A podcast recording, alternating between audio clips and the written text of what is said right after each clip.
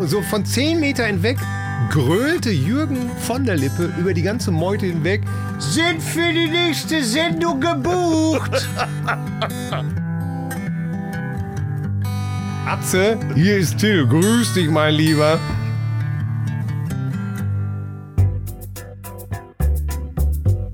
Er war schon Manager, Start-up-Gründer, Geschäftsführer und hat über 20 Jahre Unternehmen beraten. Mit diesem Kasper Kram ist nun Schluss. Andreas Loff haut in den Sack und macht sich mit seinem Wohnmobil auf die Suche nach Menschen und Geschichten. Zack. Herzlich willkommen bei Das Ziel ist im Weg.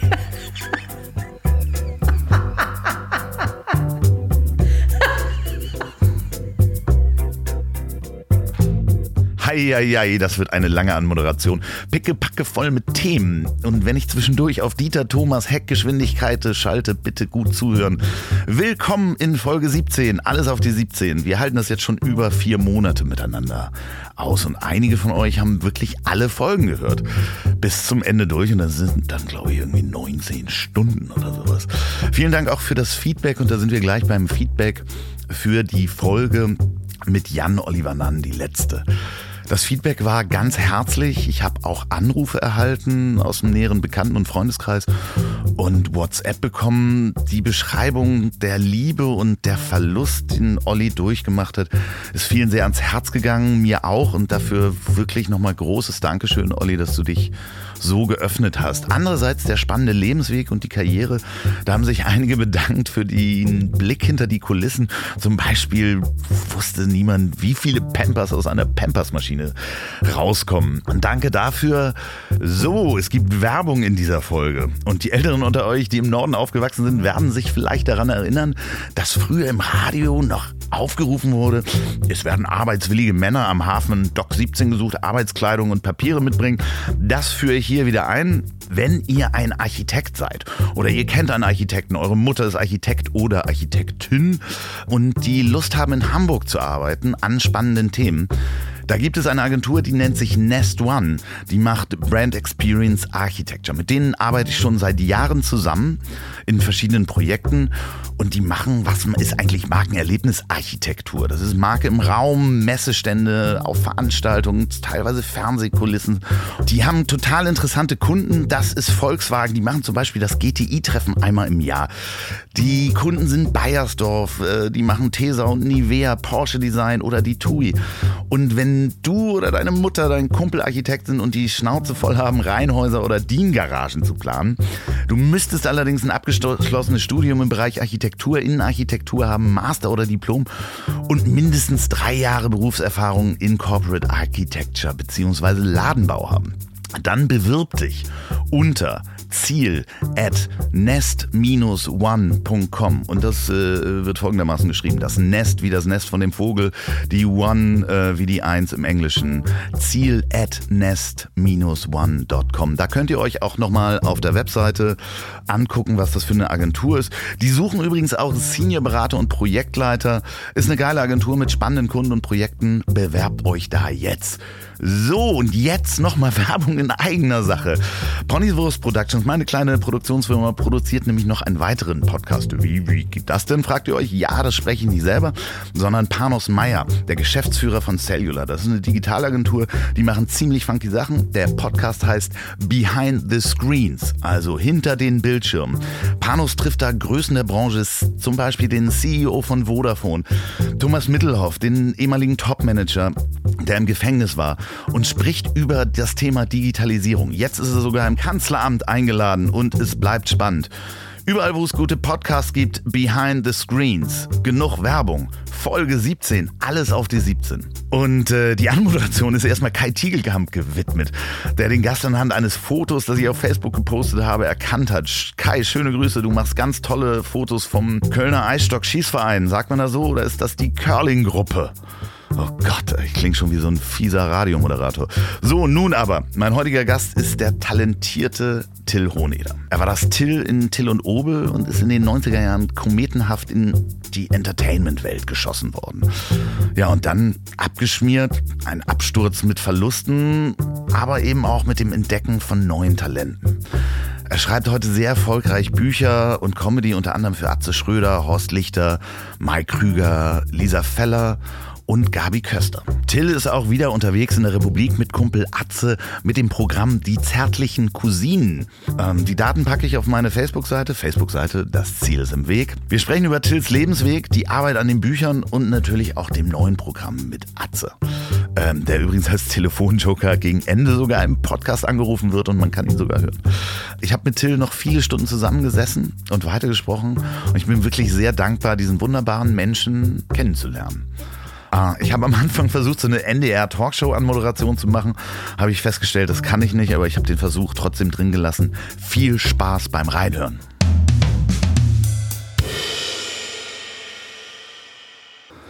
Ich, Also, ich probiere mal was. ich nehme noch einen Unterberg.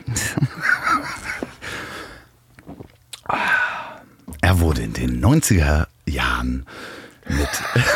nee, das wird nichts. Er wurde in den 90ern mit 24 Jahren kometenhaft durch einen Auftritt in einer Samstagabendshow in den Entertainment-Kosmos katapultiert. Nee, das bin ich nicht. Ich kann sowas nicht. Nee. Halb schoss man ihn, halb sank er hin. Ähm, da sprechen wir gleich drüber, das mache ich nicht. Ich kann es dir nochmal zu Ende vorlesen, aber das schneide ich auf jeden Fall raus. Wir hatten ja nichts, nur drei Programme. Es folgten TV-Shows, große Hallen, das große Geld. Aber das große Glück blieb manchmal aus. Inzwischen verleiht der leidenschaftliche Gitarriero als Biograf seine Feder an Menschen wie Mike Krüger, Gabi Köster, Horst Lichter oder Atze Schröder. Hierbei spielt er das Griffbrett der literarischen Unterhaltung, mal mit lauten Riffs, aber auch mit leisen, feinen Melodien. Er steht nach eigenen Aussagen mit einer Altherrenband wieder auf der Bühne und ist mit Kumpel Atze demnächst wieder in der Republik unterwegs. Herzlich willkommen, Till Hoheneder. Oh, So herzlich- hätte man das gemacht. Herzlich, äh, herzlich willkommen, herzlich willkommen, Andreas Loff. Äh, das, äh, ich höre, da kann ich stundenlang zuhören.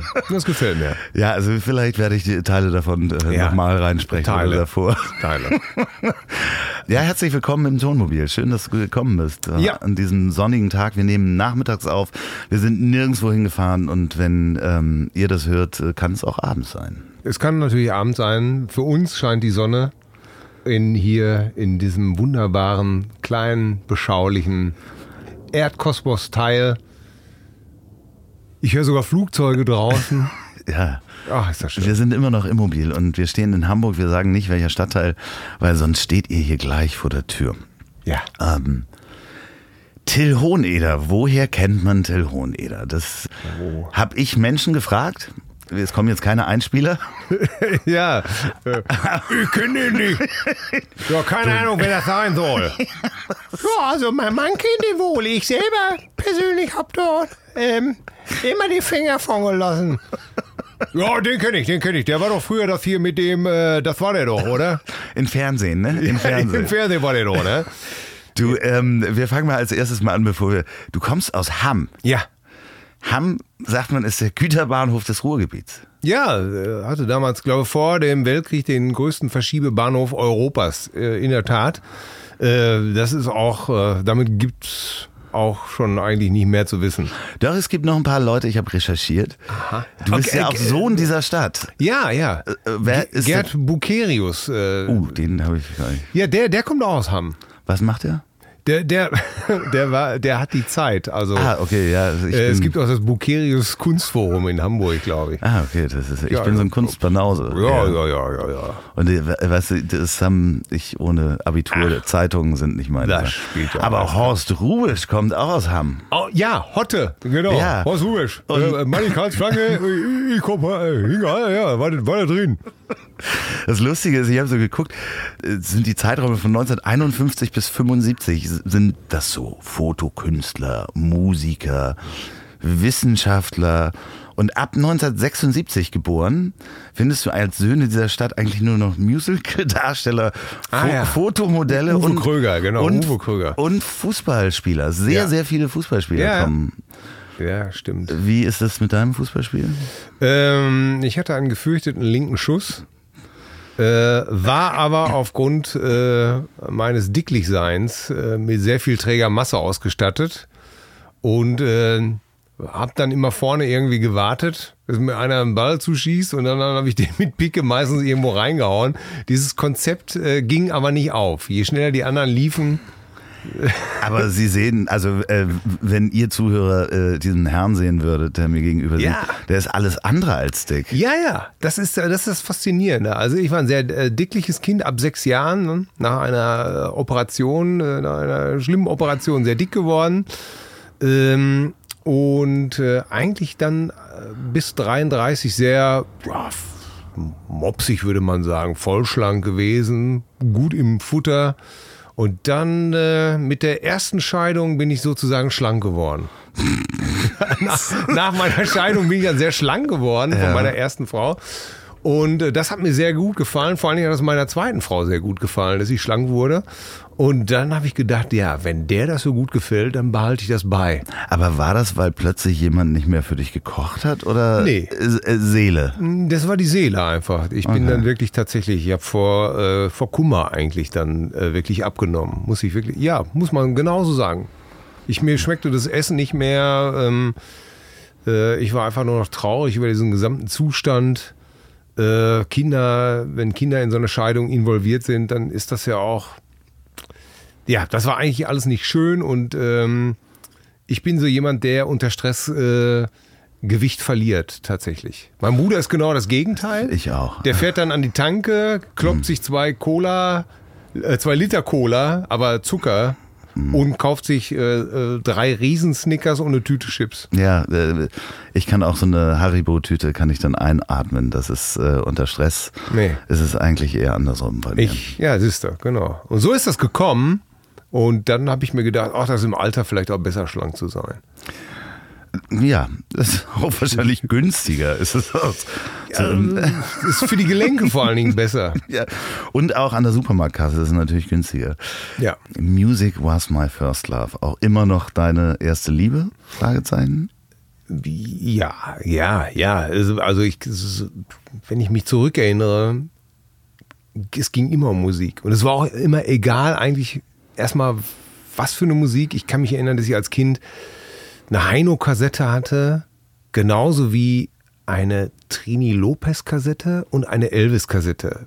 Also sowohl also Das ist ein buntes Potpourri. ja, ja, jeden Trini Fall. Lopez live at PJs äh, mit, mit America und This Land is Your Land. Und äh, dann Elvis, so eine Elvis-Kassette hatte mein Alter mitgebracht. Äh, hier, alles drauf, Return to Sender, Heartbreak Hotel, aber auch eine Heino-Kassette. Und äh, dann hat man alles geguckt, ne? Im, im Fernsehen gab es ja, es gab ja nicht viel außer Hitparade und Disco oder, oder Beat Club. Und dann habe ich immer davor gesessen, so mit meinem Kassettenrekorder und dem Mikrofon. Und irgendwann brachte mein Alter dann mehr Kassetten mit, Mike Krüger Kassette. Und dann habe ich gedacht, das ist ja cool. Und dann kam Otto. Und äh, so habe ich mich immer mehr in Musik verloren. Und äh, ja, war wirklich lost in music. Und wann ging das los mit dem ersten Instrument? Eigentlich, ja, das ging relativ früh los, nur dass ich eigentlich nicht üben wollte, sondern äh, mir war das Posen wichtiger. Das das kann ich gut verstehen. Da musste Äh, ich aber klassischen Unterricht nehmen, so klassische Gitarre und musste so mittelalterliche Tänzchen spielen. Ja, diese klassischen Zupfgeschichten, die man so im Gitarrenunterricht. Ja, völlig scheiße. Ich wollte eigentlich nur hier so Beatles, I want to hold your hand und äh, Ein paar Barré-Griffe knallen ja, und und, das äh, hat er total versaut. Ne? Und äh, hat er nicht gemacht, dann wollte ich die Tänzchen nicht lernen. Dann habe ich mich äh, erstmal, bis ich, bis ich 25 bin, mehr darauf verlegt, dass ich gut aussehe beim Gitarrespielen. Das war mir wichtiger. Das Lustige ist, ich, mir fiel gerade eine Geschichte ein, dass ich damals, äh, ich habe äh, Peter Kraus gesehen, wenn der Peter mit der Conny. Ja, wenn der Im Peter- Fernsehen. Ja. Und dann springen die irgendwann zu irgendeinem Rock- Rock'n'Roll-Stück, springen die so auf so Tische. Da Ja. habe ich zu meiner Mutter gesagt, das möchte ich auch gern machen. Mhm. Und dann hat sie gesagt, da musst du zum Ballett. Das ist aber eine fiese Nummer, ey. Ja, und Das hast du aber ich- nicht geglaubt, oder? Doch, damals habe ich ihr das Oh geglaubt. Und dann habe ich mir das angeguckt. Äh, Da gab es so eine Ballettschule bei uns ums Eck und habe gesagt, äh, nee, wann kommt dieser Part mit auf die Tische springen? Ja. Und äh, ja, Perfide, aber so sind Frauen, ne? So sind Frauen. Ganz fies. Mütter, Mütter können echt perfide sein. aber Mutti äh, weiß, dass sie, sie hört zu übrigens. Also Ja. nicht jetzt hier draußen, sondern äh, jeden Donnerstagmorgen beim Frühstückstisch äh, wird diese Sendung gehört. Ich muss vorsichtig sein. Gnädige. Frau, ich grüße Sie. Ich grüße Sie und nehme alles zurück. Aber, das heißt, wie alt warst du da mit der ersten Gitarre? Oh, da war ich so sechs, sieben, acht, neun, zehn. Ich weiß gar nicht mehr, neun oder zehn. Es war so eine alte Framusklampe, die meine Mutter noch hatte. So, so ein, einfach so eine Wandergitarre. Aber wie gesagt, es war wichtiger zu po und auf der Dashtrommel Schlagzeug zu spielen und äh, vor allen Dingen lauthals mitzusingen. Das war alles, das war so ein Gesamtkunstkonzept. Performancekunst damals ja, schon. Performance. Und äh, ich habe keinen Sinn gesehen, äh, irgendwo jetzt äh, in so in, in eine Richtung zu gehen, also Fertigkeiten zu entwickeln, jetzt auf dem Schlagzeug oder an der Gitarre. Das war mir auch zu anstrengend. Und ich muss wirklich sagen, ich bin so ein Typ, der eher Anstrengung vermeidet. Ich bin gerne, ich blende gerne. Ja, aber auch sympathisch. Das ist ja im Sch- Showgeschäft ja auch. Ach, äh, dieses Üben, Leute, das ist aber auch, ey, wirklich totlangweilig. Ey, das ist, ja, das, Wer Gitarre üben muss, ne, um richtig gut Gitarre zu spielen, ne, da hat man es doch schon, der muss das machen. ja, also für mich ist es immer schwierig, weil ich spiele zu selten, aber ähm, äh, ich kann gut pausen. Ja, Das- es war immer auch, wichtiger. Ich, ich kann auch nicht fünf Minuten durchhalten. Das ist das Problem, weil meine Finger zu. Ja, das ist halt eher das. Aber wie war denn das dann mit dem Berufswunsch? Der kommt dann ja irgendwann, wird man ja vor die Wahl gestellt oder mehr oder minder. Vor den Zwang, dass man irgendwas mit seinem Leben an, anfangen muss. Und es gibt ja diese Menschen, die arbeiten. Wir hatten das vorhin im, im Vorgespräch, wo wir eine leckere Currywurst gegessen haben übrigens. Ja. Vielen Dank, Onkel Curry hier noch nebenan. Sebastian, danke. Bitte. Ähm, die richtige Arbeit, äh, hat Oma immer gesagt, die würde heute nicht verstehen, was wir heute machen. Ja, das, also Arbeit. Ich hab mal, ich hab mal, als ich ungefähr 18 war, habe ich mal zwei Wochen gearbeitet und das erschien mir nicht das richtige Konzept. Als was war denn das? äh, ähm, äh, von meinem Schulfreund, der Vater, der hatte so einen äh, Groß, äh, Lebensmittelgroßhandel für Bäckereien und Eisdielen. Und da musstest du natürlich immer so 50 Kilo Säcke Mehl schleppen in irgendwelche Backstuben oder 50 Gramm Zucker, äh, 50 Kilo Zucker, 50 Gramm, sorry, 50 Kilo Zucker in so eine, in so eine italienische kleine Eisdiele reinwuchten, so 10, 12, 13 Säcke. Und äh, das fand ich ganz schön krass. Also das zwei Wochen lang, das war wirklich eine Plackerei, weil ich nach Frankreich wollte. Und äh, meine Eltern hatten kein Geld, also musste ich mir selber welches besorgen. Und da habe ich noch gedacht, oh, ey, das Abitur, das ist echt wichtig, das mache ich jetzt auf jeden Fall. Vorher war ich nicht so eifrig bei der Sache. Und dann habe ich mir gedacht, wenn das die Alternative ist, dann mache ich auf jeden Fall mein Abitur und studiere. Möglichst das Arbeiten vermeiden. Und ähm, ja, und das, ist, das war das aber so, dass ich in der Schule äh, Obel, Andreas Obering äh, genannt, Obel kennengelernt habe und der konnte genauso wie ich Leute nachmachen. So damals so, so Radiosachen oder was wir damals glaubten, was Helmut Kohl ist, wie der geht. Ne, wenn man so 18 ist, äh, kannst du Helmut Kohl nachmachen? Ja, das kann ich, mach mal. Äh, entschuldigen Sie mal, das geht Sie überhaupt nicht an. Ich bin der Bundeskanzler. Aber das klang natürlich alles ganz anders noch. Mit viel 18 hat man ja auch wahrscheinlich nicht das Volumen, ja, um gerne. das nachzumachen. Natürlich nicht, ne? Aber ähm, ja, und äh, ja, der konnte auch parodieren. Und dann haben wir festgestellt, ja, also, du, ich kann den parodieren, ich kann den parodieren. Ja, ich kann den Herbert Grönemeyer parodieren. Ja, mach mal irgendwie so. Oh, oh, oh. Und ich kann das und ich kann den, ja, und ich kann, ich kann Joe Cocker machen. Ja, gut, jetzt brauchen wir noch einen, der, pass auf, da brauchen wir noch einen, der spielt Piano dazu. Und dann machen wir da andere Texte drauf. Oder wir, oder, oder wir, oder wir, wir bewegen uns so ganz doof dazu. Ne? Ja, super Idee. Haben wir dann auch gemacht. Und äh, haben erst angefangen, so in so ein paar, zwei Kneipen das zu machen. Mit 18 war der so ungefähr. Naja, so 19, 20. 18, 19, 20 so. In dem, als ich Zivildienst auch gemacht habe, so, da fing das so an. 19, 20. Und äh, dann sind wir nachts immer ähm, äh, in so, so, so, so, so zwei Kneipen gegangen.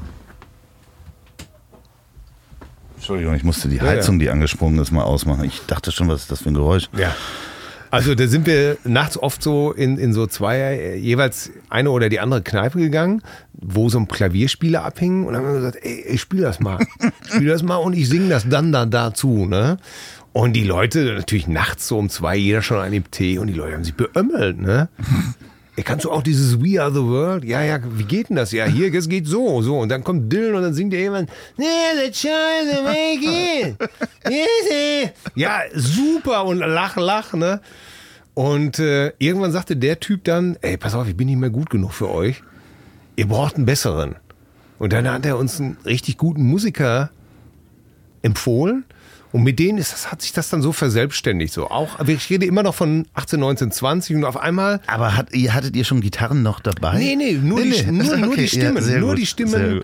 Gitarre war überhaupt kein Thema mehr zu der Zeit. Hatte ich schon längst aufgegeben, war mir zu anstrengend und äh, und äh, war dann nur noch, es ging dann nur um diese Parodieren und andere Texte draufschreiben, ne? so statt äh, ich habe Frucht, ich habe Fruchtzwerge in meinem Bauch, weißt du die Mhm. Ja, Nummer, ja, Äh, statt äh, Flugzeuge oder äh, bla bla bla. Ne? Für die Jüngeren, äh, Herbert Grönemeyer ähm, hat das, oh ja, das äh, Das geht ja gar nicht. Ja, Flugmodus ähm, Flugmodus, warte mal. vergessen. Ja, mit mir kann man es ja machen, ey. Ja, habe ich auch nicht gesagt, das äh, tut mir leid. Flugmodus, so. Ja. Können wir alles schneiden. So, warte. Ja, äh, äh, so, wa- wa- was weiß ich. Äh, äh, dann hat man, äh, da hatte Herbert Grönemeyer dieses, dieses Ö-Album raus. Was soll das? Und das muss man sich so vorstellen. Wie funktionierte das damals bei Till und Obel? Das war so. Und dann habe ich jemanden im Fernsehen gesehen, der machte eine echt schlechte Grönemeyer-Parodie. Und dann habe ich davor gesessen und habe gedacht, wenn Herbert das jetzt sieht, das ist ja witzig, dann würde der auch singen, was soll das? Und was soll das war damals ein großer Hit, ne? Ja. So, so, so neulich abends lag ich schon im Bett, da habe ich meine Frau geweckt, was soll das? Sie sagt, im Fernsehen singt so ein Typ dein Lied und schau doch mal, wie blöd er aussieht, was soll das? Also, und so, so muss man sich das vorstellen. Wir haben das dann aus der, aus der Sicht von, von Herbert Grönemeyer geschrieben, dass Ja, der jemand sieht und wir haben ihn dann aber gleichzeitig parodiert und dann so ein Drumcomputer und so ein DX7 und ja, und da auf einmal haben wir das perfektionisiert, diese Popmusik verbunden mit Kabarett und Satire und äh, auf einmal hatten wir so ein Rock'n'Roll Popmusik Parodiekonzept mit politischen Sachen auch. Äh, Helmut Kohl hat, äh, was weiß ich, The Do Ron Ron Ron gesungen. Damals war, war Reagan Präsident, Ja, ja, äh, Ronald ja. Reagan. Und da habe ich gesagt, fahr ich in die USA, bist du schon da? Tattoo Ron Ron Ron, Tattoo Ron Ron. Ja, so ein Scheiß einfach nur so, ne? Ja, ich meine, Und äh, das ging das war ja aber auch, äh, genau Das ging- passte Ja. perfekt in die Zeit. Ja, weil die Leute kannten nur diese langweiligen Kabarettisten mit ihrem, ja, mit ihrem langweiligen Programmen.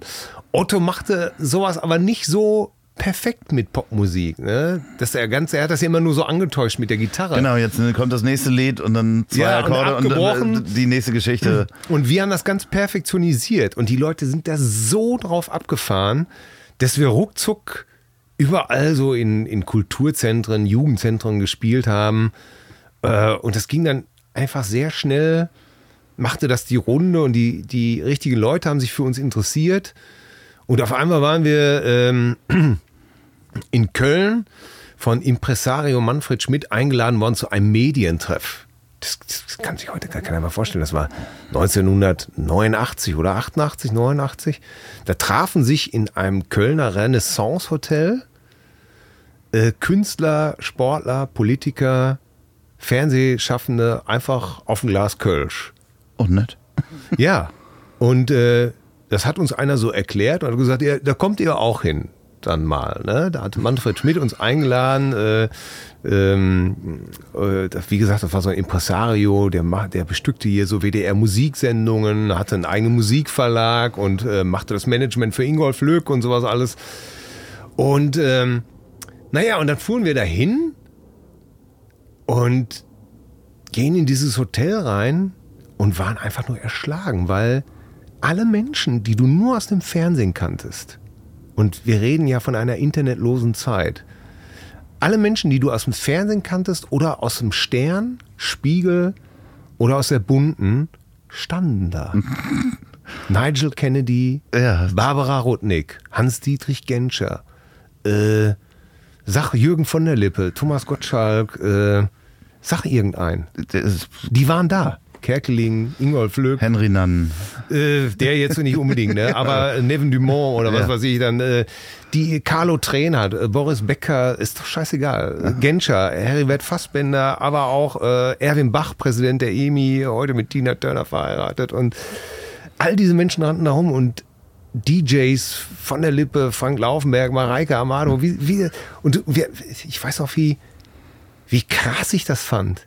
Wie unwirklich. Da kommt der kleine Till aus Hamm und steht auf einmal in dieser Fernsehwelt. Und du denkst ja nur, ey, wir haben sie immer nur angestupst. Ey. Guck, guck, guck, mal. Guck mal, die- Barbara Rotnick. Ja, ich weiß, die, von der habe ich Nacktfotos. Ja, wieso hast du von der Nacktfotos? Ja, die, die hat sich doch ablichten lassen im Louis. Das war doch so eine, so, so eine Herrenzeitschrift. Stimmt, ne? ich habe, die hatte ich total verdrängt, dass es diese Zeitschrift gab. Ja, ja, und äh, Wahnsinn, weil die war ja auch so wahnsinnig hübsch, ne? Und dann stehst du da und, und guckst, das, guckst das alles an und, und stehst da einfach so und denkst dir so, was ist das hier für eine, für eine krasse Nummer? Und dann habe ich zu unserem Be Begleiter damals gesagt, du kennst doch den Erwin Bach, ne? Den, den, den Chef von der EMI, ne? Ja, sagte Manni. Manni hieß der. Den kenne ich. Ja, pass auf, Manni. Folgender Plan. Ich trinke jetzt zwei Kölsch. Da darf ich total einhängen. Ich vertrage keinen Alkohol, ne? So, und dann, ja, was, was dann? Ja, sag ich dir. Okay, ich mir die zwei Kölsch reingedübelt, hackenbreit, und sag zu Manni, Manni, pass auf, geh zu Erwin Bach und sag, wir singen ein Lied, wo seine Truller drin vorkommen. und Manni sagt einfach nur, ja, mach ich. ja, das ist gut. Erwin, Erwin, komm mal hier hin. Und ich schon so, ey, psst. Hör mal, du hast doch gesagt, du kannst doch nicht den... Manni, hi, was ist? Äh, Ja, Erwin hier, das sind äh, Till und Omel, du, die wollen mal ein Lied für dich singen. Ja, sagte der, dann macht mal, Jungs. Ne? Stellte sich dann direkt vor uns, guckte uns an. Ja, und dann Augen zu und durch. Dann haben wir a cappella äh, eine Version von We Are the World gesungen, äh, so ungefähr drei Minuten, ohne Klavier, ohne alles, mit zu und Augen. So, keiner hat irgendwo hingeguckt, sondern dachte man einfach nur, mein Gott, wie peinlich ist das? Ich fühle ich, ich fühl mich gerade kurz Ja. mal in deinem Körper. Und dann, als ich die Augen wieder aufgemacht habe, sind die Leute alle komplett ausgerastet. Klatschen, johlen, ey, super. Und so von zehn Meter hinweg grölte Jürgen von der Lippe über die ganze Meute hinweg, sind für die nächste Sendung gebucht. Und ich so, okay, okay, ja. Ja, kam Manfred auch an. Ja, super, der Jürgen findet's geil, der nimmt euch in die nächste Sendung ein. Und da dachte es noch, ja, ja, ja, labert alle Scheiße, ihr seid alle besoffen, ne, so wie ich. Ne, ihr, ja, ja, laber mal, ne. Ja, da sind wir noch eine Stunde geblieben, dann sind wir abgehauen. Da bist du wieder in Hamm gelandet, da hast gedacht, wie unwirklich ist das alles? Es war wahrscheinlich, also man hat, es gab diese Filme und Netflix-Serien noch nicht. Äh, Es gab die gar nichts, es gab das erste, zweite und das dritte. Ja, ja, aber die so, so sowas äh, darstellen, dass man plötzlich da so reingeworfen wird Ja. in so eine Welt, weil das klingt ja fast wie so ein Fantasy-Film, ne? Zurück und in die Zukunft. Ja, und dann, dann warst du wieder zu Hause, saßt du in deiner, deiner 60 Quadratmeter Dachwohnung mit deiner Frau und hast gesagt, hey, weißt du, wer da alles war? Nee. Ja, der und der und der. Nee, kann doch nicht sein. Du spinnst, du hast, hast du getrunken? Ja, Ja. ich, aber, aber nur zwei Kölsch. Naja, um es um es kurz zu machen, ähm, die Sendung war Geld oder Liebe und der Redakteur rief tatsächlich am Montag dann an und sagte irgendwie, ja, ihr seid dann in der und der Sendung. Äh, Her- Herbert Grönemeyer ist auch da, der stellt seine neue Single vor. und da hast du noch mal sowas gesagt wie, ja, da, da, da gibt's aber Geld, aber nicht zu knapp, ne? Ja, ja, sagte der, gibt Geld. Und dann nannte der eine Zahl, die lag so um das Zehnfache über dem, was wir. Womit ihr gerechnet hattet, Dann oder? bist du das zweite Mal ohnmächtig geworden. Und so ging das dann. Ja, und dann standst du auf einmal mit 23 in so einem Fernsehstudio und warst nach Herbert Grönemeyer dran mit, mit Proben deines Songs. Und während die alle Playback gemacht haben, haben wir live gesungen. Und irgendeiner sagte, ey, könnt ihr nicht Playback machen? Nee, ich weiß nicht, wie das geht. so wie, wie denn? Ah, Wo sollen die Aufnahmen denn herkommen? Ja, äh, wer, wer, hat denn, wer war denn da im Studio? Und dann standen wir da mit so einem DX7 und das wurde Samstag gesendet. Das haben dann 11 Millionen, 12 Millionen Leute geschaut. Und am Montag danach äh, stand kein Stein mehr auf dem anderen. Ne? Da, äh, Ja, die, die Zeitung hatte dann das aus dem Fernseher abfotografiert. Till und Obel, unsere Jungs bei Jürgen von der Lippe und so. Ne? Und alle hatten das gesehen und du gingst durch die Stadt und jeder haute dir auf die Schulter und von da ab das Telefon natürlich. Und von da gibt es, es ging dann direkt vom Jugendzentrum in die Stadthalle für uns. Das heißt, du hast irgendwie gerade noch so für 150 Mark gespielt und auf einmal sagt einer, äh, sag mal, äh, äh, ihr spielt in, drei Wochen in, in, in Hagen in der Stadthalle und dann rief er drei Tage später und dann sagte, äh, macht er auch noch einen zweiten Termin, ne? Wieso? Ja, der erste ist voll. Äh, Wie viele Leute gehen da rein? 1500. 1500 und da Und das Jugendzentrum standen so vor 15 bis 30 Leuten, ne? und äh, dementsprechend kommt ja dann auch bei sowas, man Da kriegt ja kam da dann auch Zaster rein. Das Teile vom Ticketpreis kriegt man da wahrscheinlich oder ja, kriegt ja, eine das Festgage Zaster entweder. rein. Das war alles so skurril und, und mit unseren kleinen Autos da hingefahren und und äh, es gab ja auch keine Handys oder äh, irgendwie Ich wollte sowas. gerade sagen, das Telefon steht nicht mehr still. Das Telefon- Kann man und- sich ja vorstellen, Ja. das steht nicht mehr still, kommt ja auch aus der Zeit, dass das rotierte auf dem Tisch. Ja, ja. Ne? Und das Lustige war zum Beispiel 24. Meine Tochter war gerade geboren ähm, und, und lag in der Wiege. Und bei uns in unserer kleinen Wohnung geht das Telefon. Und meine Frau geht ans Telefon und, und sagt: Ja, hallo, wer ist da? Im Flur, ne? Und das nächste, was sie sagt, ist: Ja, pass auf, du Penner, verarschen kann ich mich selber. Ich sag, was ist los? Ja, da hat gerade so ein Typ angerufen, er meinte, er wäre Günther Jauch. Da, da klingelte das Telefon aber schon wieder. Ich schon Schreck, aufgerissene Augen, ne? Und ich dann das Telefon. Telefon, da? Ja, Günther Jauch hier. Bitte nicht auflegen. äh, ja, äh, Herr Jauch, äh, was, was, was kann ich für Sie tun? Ne? Ja, äh, ja, ihr seid ja richtig, ihr seid ja eine heiße Truppe. Mal, könnt ihr auch ins äh, äh, aktuelle Sportstudio kommen? Ich habe gehört, ihr habt so eine aktuelle Sportstudio-Nummer. Könnt ihr die auch bei uns im aktuellen Sportstudio machen? Ja, ich denke schon.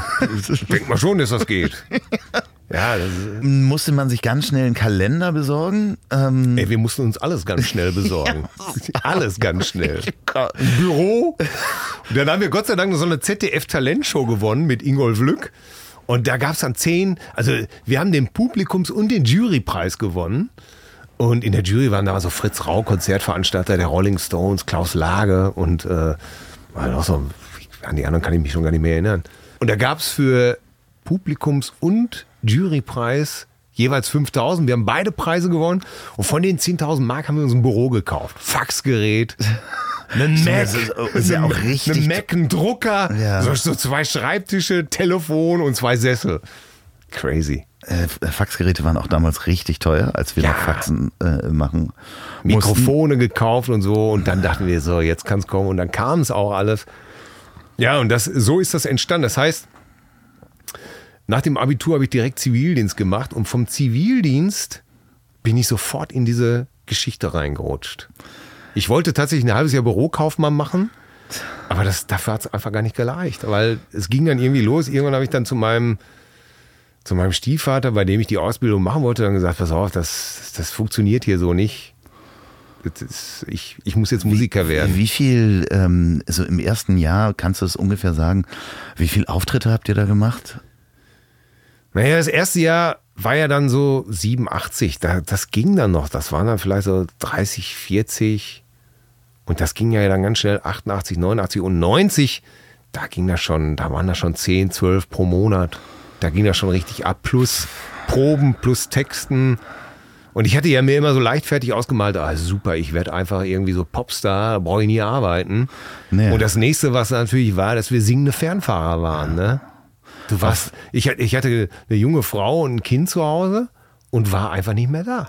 Punkt. Das heißt, ihr seid mit, dem- mit dem Tourbus dann irgendwann durch die Gegend gefahren? Ja. So, sowas hier? Erst hat man sich so, nee, nee, erst hat man sich so ein Renault Espace kam damals neu Ja, raus. ja, ja. Das schien ein schlüssiges Konzept zu sein.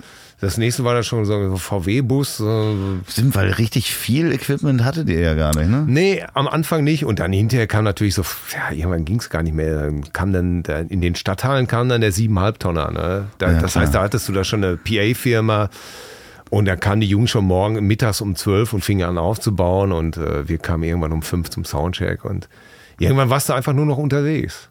Vier, fünf Tage die Woche Wie trägst du heute, wenn du auf die Zeit zurückguckst, wie trägst du die mit dir mit? Ähm, ich hatte jetzt die Sophie Rosentreter, die halt bei MTV die ganzen Moderationen gemacht hat und mhm. in dieser wahnsinnigen Popwelt mhm. mit 16 reingeschossen wurde und die sagt, sie ist so froh, das erlebt zu haben und trägt das als so eine bunte Schatztruhe mit sich rum, wo sie sich gerne dran erinnert, wie wahnsinnig das war, aber es ist auch schön, dass die Zeit vorbei ist. Äh, wie trägst du diese Erinnerung an diese Zeit mit dir rum? Ja, auch wie in so einer Kapsel. Also das ist sehr, sehr, sehr befremdlich manchmal, weil manchmal äh, kann ich mich mit dem, mit dem Kind, was ich damals eigentlich noch war, gar nicht verbinden. Es tut mir einfach so leid, dass ich das, weißt du, wenn du jung bist, dann nimmst du den Erfolg einfach so hin. Das passiert alles und du denkst ja einfach nur so, ja, das ist völlig normal. Ne? Das geht ja auch alles so schnell. Du kommst ja teilweise gar nicht mit. Äh, wie gesagt, von, vom Jugendzentrum in die Halle. Und da, und dann labert dich jeder an und jeder singt dein Lied und jeder sagt dir, wie geil du bist und du findest das ab, ab irgendeinem Maße dann auch normal, weil du ja nichts anderes kennst. Klar. Ich kannte ja nicht arbeiten gehen oder mich irgendein, mit einem Chef auseinandersetzen. Ähm, und was das eigentlich für ein Glück war und was das alles für ein Wahnsinn war, das habe ich damals nicht begriffen. Und heute tut mir Heute tut mir der 24-Jährige leid manchmal, mhm. ähm, weil, weil ich, ich habe es, glaube ich, nicht richtig genossen. Ich würde es heute viel mehr genießen und ich würde heute viel mehr auf mich acht geben und würde heute mehr auf, auf Leute hören, die es gut mit mir meinen äh, oder die es mit mir gut gemeint haben. Karl Dall, der, der hat mal 1991 zu mir gesagt, weil wir, Till und Obel waren nie Freunde. Es waren immer mächtig Spannungen zwischen uns und davon hat es auch gelebt. Mhm. Ne? Und der hat mich damals mal äh, äh, bei so einer riesen Fernsehsendung im CCH zur Seite genommen und gesagt, Junge, ihr seid echt gut, aber ihr müsst echt aufpassen. Das fühlt sich nicht gesund an zwischen euch. Mhm. Und glaub es mir, bei Instaburg und Co., da war das damals auch so ähnlich und seid echt vorsichtig, ihr müsst das pflegen, ihr müsst gut zueinander sein. Und ich habe es nicht begriffen. Ja, ja. Ich habe es einfach nicht begriffen. Ich habe das zwar alles gehört und habe gedacht, ja, was will der alte Mann von dir? Ja, genau. Ist ja nett irgendwie, ne? Aber ich habe das natürlich alles im Griff. Die Wahrheit ist natürlich, dass keiner von uns das im Griff hatte. Ja, das war wahrscheinlich so ein Zug, auf dem ihr gesessen habt. Der Zug, der fuhr einfach. Der fuhr du dachtest, du fährst den Zug, aber Nein. der Zug fährt dich. Ja. Ne? Und äh, irgendwann äh, war ja dann auch zu Ende, weil irgendjemand, weil sowohl er, also Obel, als auch ich geglaubt haben, wir könnten den Zug besser alleine fahren und der andere wäre nur Ballast. Und äh, das war's. Das hat aber nicht funktioniert. Nee, das hat überhaupt gar nicht funktioniert. Also während wir äh, im Jahr 2000 noch 1800 Tickets in Hamburg verkauft haben an drei Tagen, war ein Jahr später stand ich dann vor 60 Leuten in Hamburg. Weil jeder sagt, ist ja schön, äh, du bist der Till, ja, ich will aber nur Till und Obel sehen. Wie geht man damit um? Das haut einen doch erstmal in äh, ein tiefes Loch. Ja, absolut, genau. Also das, das, das ist genau der Punkt. Äh, du landest aus dem Pophimmel einfach äh, total auf der Fresse. Also ich bin total auf der Fresse gelandet. Also wirklich heftiger als heftig. äh, ja. Zum, zumal das nicht nur das Einzige, weil es kam dann auch die Scheidung äh, von meiner ersten Frau und ähm, die Solokarriere kam überhaupt gar nicht aus dem Knie und äh, das Geld wurde langsam aller als alle, sozusagen. Ja, aller, aller, als, aller, aller, aller. Da habe ich auch noch eine Frage, weil ich die Frage öfter stelle, weil wir, ähm, ja. was so lustig ist, wenn man dann jung plötzlich oder plötzlich viel Geld hat und die, zu die, jemand kommt und sagt, ja, ja, die Rechnung stellt ihr auch mit Mehrwertsteuer. Und dann so, äh, ja, äh, Mehrwertsteuer, geil, ist ja noch mehr Geld. Ähm, wie, ja, wie, so, so schlau waren wir schon. Ja, ja, aber trotzdem, äh, gerade mit 23, 24, plötzlich hat man ja eine Firma, egal ja, ob es eine Band ist oder nicht, hat man ja eine Firma und hat das ja gar nicht gelernt, so eine Firma zu, zu, zu leiten. Da geht natürlich dann eine Menge, eine Menge schief. Da äh, plötzlich, ach, so viel Steuern, dafür müssen wir auch noch Steuern zahlen und ähnliches. Ist das äh, euch auch auf die Füße gefallen? Oder? Nee, das nicht, weil äh, wir relativ schnell eine Geburtstagsparty gespielt haben für einen Steuerberater. Ah, sehr gut. Und der hat dann gesagt, ihr müsst das so und so machen, ihr müsst jetzt hier so eine GBR gründen und ich mache eure Steuererklärung. Das ist uns schon damals klar gewesen, dass das eine gute Idee ist. Und ich kann äh, sehr gut mit, äh, insofern mit Geld umgehen, dass ich äh, kein Geld ausgebe, was ich nicht habe. Da war mein Vater Spezialist drin. Ja. Das hat mich natürlich sehr geprägt. Aber das Schlimme war einfach, wenn du vorher viel Geld verdienst und du hast dann eine Scheidung und zu meiner Zeit äh, war eine Scheidung einfach, äh, du gibst einfach 50 Prozent ab, Und zahlst musstest, danach äh, noch. musstest dann Unterhalt zahlen, äh, Nettounterhalt zahlen. Und wenn du dann kein Geld nachschießt, also wenn kein Geld kommt, weil, weil die Zuschauer wegbleiben und die Angebote wegbleiben, dann ist das, was man sich zur Seite gelegt hat, so schnell weg, dass man gar nicht gucken kann. Weil man ja nicht nur einen Haushalt unterhält, sondern zwei und äh, die Kinder und äh, ja, und dann ist das alles gerade mal so wirklich eben gut gegangen, weil meine, meine zweite Frau äh, dann sehr gut verdient hat und äh, ich mich so einigermaßen bekrabbelt habe, dass ich irgendwie ganz gut leben konnte von dem Solo-Scheiß. Also zusammen haben wir es dann irgendwie hingekriegt, bis dann der Einschnitt kam, wo das erste Mal mein Manager mich anrief und sagte, er hätte jetzt Gabi Köster im in seiner Agentur und die bräuchte Texte und ich hätte doch so viele Texte und äh, und äh, selbst die, die ich machen würde, hätte doch sowieso noch keiner gesehen, wo er mit auch recht hatte. Äh, äh. Und ich dachte mir einfach nur super. Ich schicke dir einfach welche Texte. Ich habe hab nichts zu verlieren. äh, So Bremer Stadtmusikanten. Das kann nicht schlimmer werden. Ne? Vielleicht gefällt ihr einer und sie kauft einen. Und dann hat sie aber gleich fünf oder sechs gekauft. Und dann war man plötzlich Autor aus Und- nichts. ne? Und so wurde ich Autor. Und dann sagte der Töne damals noch, ja, hast du nicht auch Lust mal mit, mit Atze zu schreiben? Und ich dachte mir nur, nee, habe ich eigentlich nicht, aber wenn es Geld bringt. Ich wollte eigentlich gar nicht schreiben. Ich wollte gar, ich, ich habe mich ja immer noch als Künstler gesehen, ne? Aber meine wirtschaftliche Lage ließ überhaupt gar nichts anderes zu, als zu sagen, ja, sicher, natürlich, ich schreibe für jeden, ich, ich schreibe dir alles auf. Hauptsache, ihr, äh, ihr zahlt was dafür. Und dann äh, bin ich eines Tages eben halt äh, zum Treffen mit Atze und Töne gefahren und es war Liebe auf den ersten Blick zwischen Atze und mir. Ja, was ist denn hier los? Ähm, hier ist die Stelle, wo wir das Wohnmobil nachgeheizt haben, weil es wirklich so kalt war. Und weil hier eh schon Schnitt war, passt hier perfekt nochmal Werbung hin. Was? Schon wieder Werbung? Sagt ihr? Ja, schon wieder. Und zwar diesmal von meinem ganz lieben und tollen Partner, der Kehrwieder Kreativbrauerei. Was ist eine Kreativbrauerei? Die macht kreative Biere, Kraftbiere zum Beispiel. Und hier hat Oliver Wesselow, der Braumeister, der übrigens auch Weltmeister Biersommelier ist unter anderem, mal dem sprichwörtlichen Fass den Boden ausgeschlagen, beziehungsweise den Alkohol entzogen. Es ist das weltbeste alkoholfreie Bier, prämiert mit dem European Beer Star. Da sagt ihr, ja Moment, das ist ja nur der European Beer Star. Es gibt auch den World Beer Star, nur da gibt es gar keine Kategorie für alkoholfreie Biere. Das Bier heißt UNN, übernormal Null, das ist die Wasserstandsanzeige zum Beispiel beim Hafen, ist ein IPA, also ein Indian Pale Ale und schmeckt ganz wunderbar. Im Winter und auch im Sommer fruchtig und gleichzeitig herb, lecker. Mein absolutes Lieblingsalkoholfreies Bier, das sage ich ganz ehrlich. Ähm, wer noch fahren will oder einfach auch mal tagsüber ein Bier trinken will, zum Mittag zum Beispiel, und äh, dann nicht gleich breit werden will, dem empfehle ich UNN. Das gibt es online zu bestellen, aber eben auch in Hamburg teilweise bei Edeka oder direkt im Lagerverkauf bei der Brauerei. Wenn ihr mehr darüber wissen wollt, geht auf die Webseite www.kehrwieder.bier. So, jetzt geht's aber weiter mit der Liebe auf den ersten Blick. Liebe auf den ersten Blick mit Atze Schröder. Ja. Ja, wir laufen. Ach so, ja, äh, also wir laufen. Ja, ich, ich sitze hier noch andächtig in diesen Schwarzwaldstuben hier und ge genieße das in meinem Fauteuil zu sitzen. Ja, es war lieber auf den ersten Blick. Wir haben, glaube ich, äh, äh, mir wurde kurz beschrieben, äh, um welche Nummer es ging und äh, da habe ich dann gleich zwei Sprüche rausgehauen, wie, äh, sag mal, hast du neben Atomkraftwerk geschlafen, äh, geschlafen oder warum bist du so mutig? Und, und der zweite Spruch war, schönen Gruß vom Bratmax, die Wurst gehört auf den Grill. Äh, ja, so ein typischer Atze-Klassiker von damals. Ne?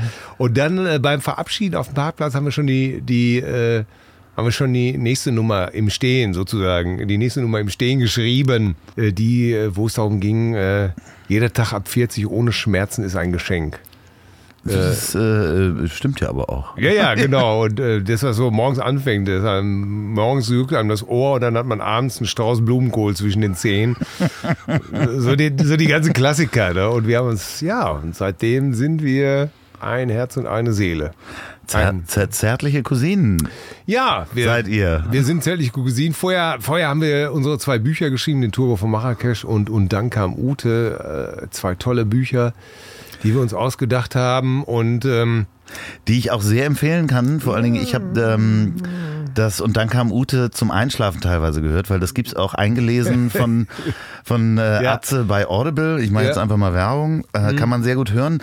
Zum Einschlafen ist es teilweise sehr wirr, weil ich davon geträumt habe. Also ich habe von ah. diesem Kinderwagenkauf geträumt. Das habe ich irgendwie in meinen Traum eingebaut. Lustig, ja, weil, weil diese Szene, wir haben in Düsseldorf geschrieben zu der Zeit und waren im Interconti. Und dann sind wir in der Mittagspause spazieren gegangen und sind an so einem Laden vorbeigekommen, der hieß, glaube ich, Baby Koch.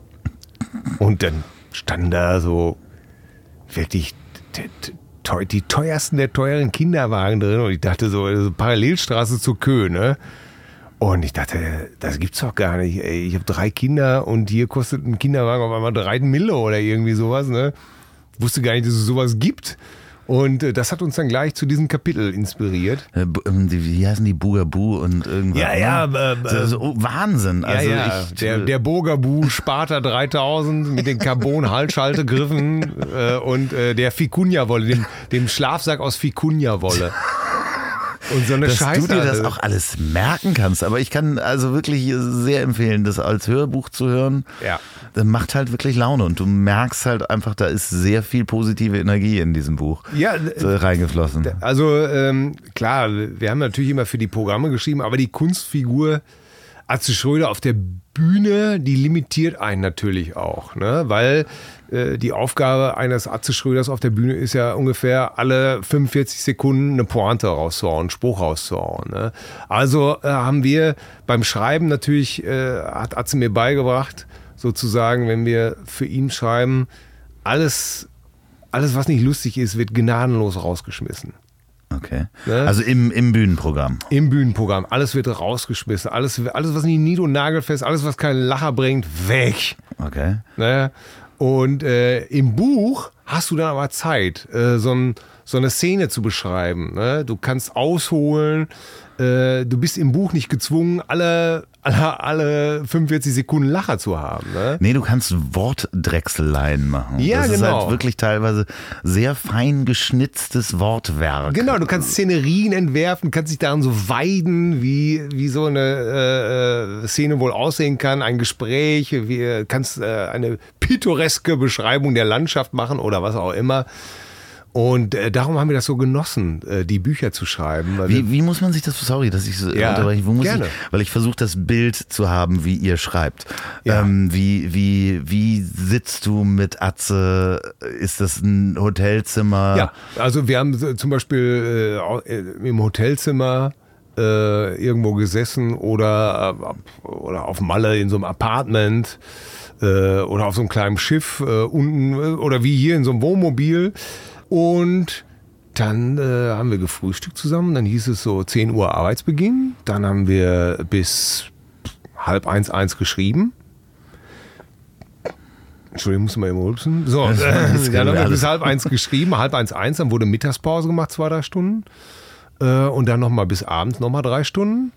Und äh, ja, dann essen gegangen, ab ins Bett und am nächsten Tag dasselbe. Aber ist es das so, dass man dann ähm, die Geschichte quasi gemeinsam weiterschreibt? Ja. So wie, wie in der modernen ja, Welt, ja, so gemeinsam an einem Google Docs-Dokument äh, zu arbeiten? Genau, und das war das Schöne eigentlich. Ähm, unsere Bücher sind äh, from a scratch, wie der Engländer sagen würde. Also äh, wirklich von nichts entstanden. Wir haben uns hingesetzt und haben gesagt, wo geht das jetzt lang? Da geht das lang.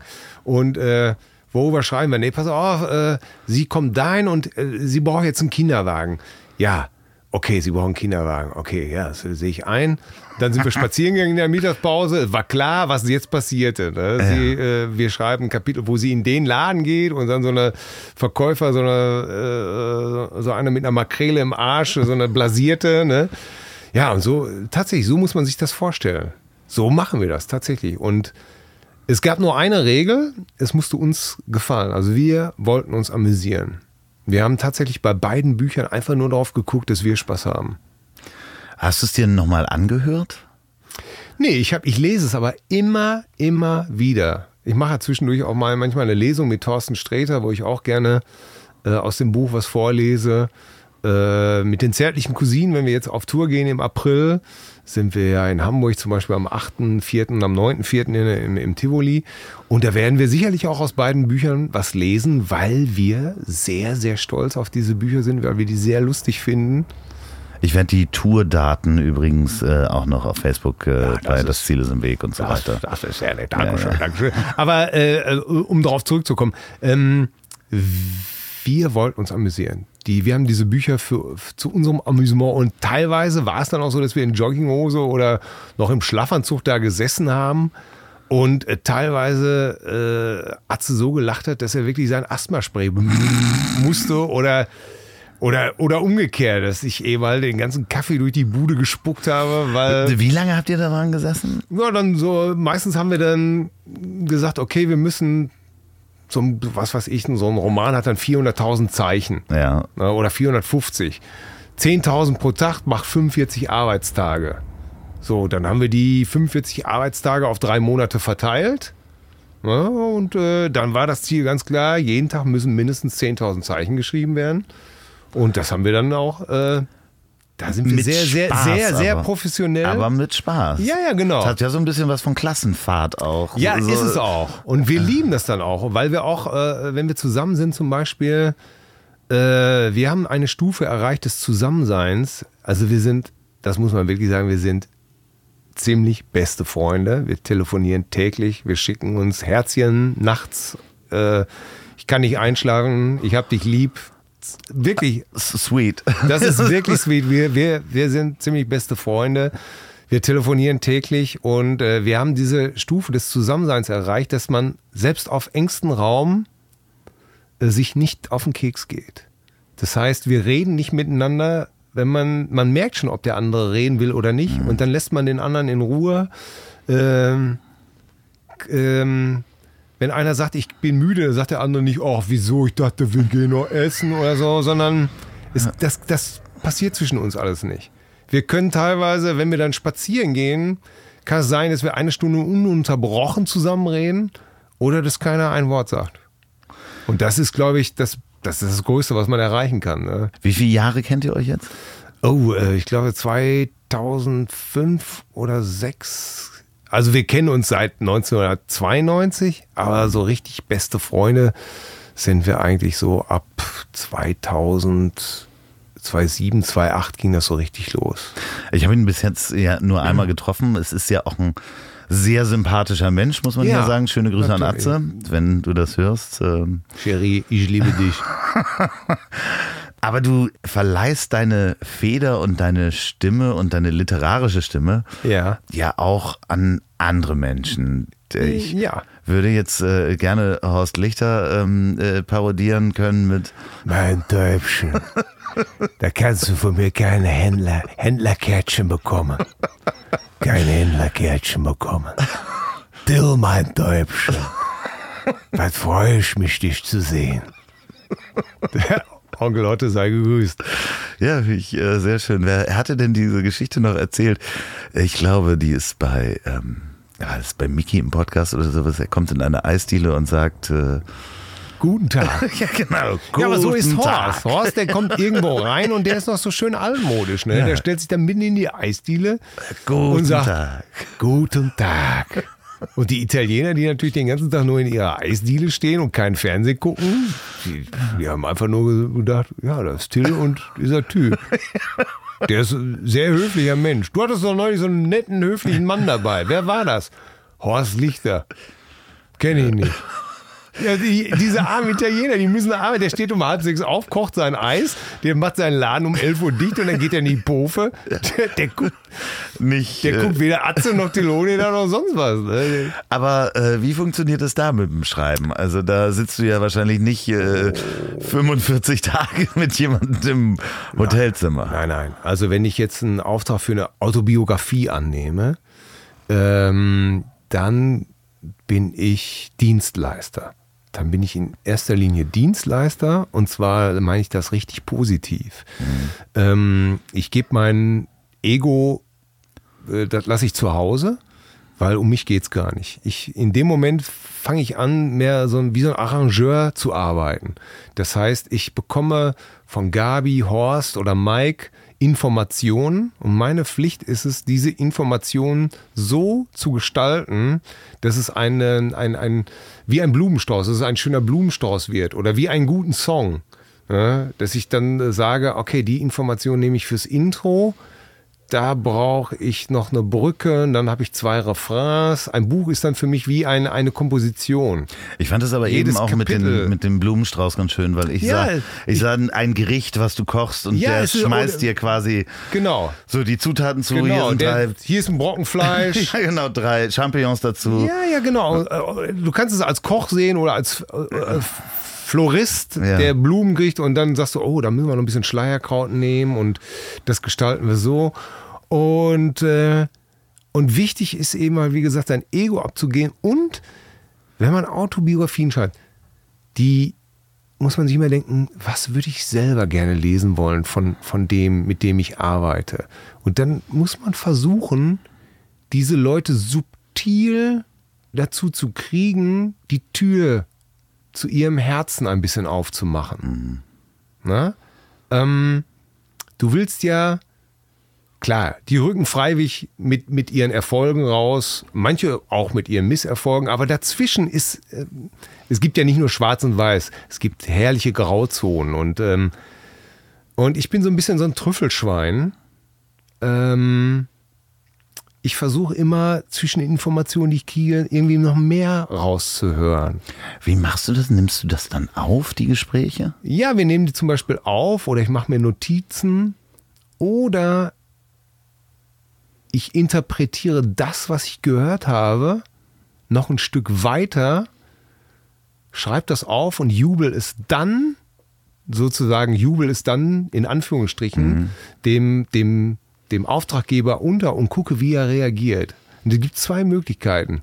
Entweder rufen die an und sagen, Was ist das für ein Scheiß?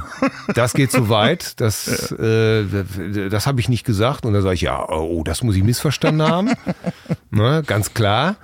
Äh, oder, oder sie nehmen es dankbar auf und, ähm, und füttern es dann sogar, sogar noch weiter.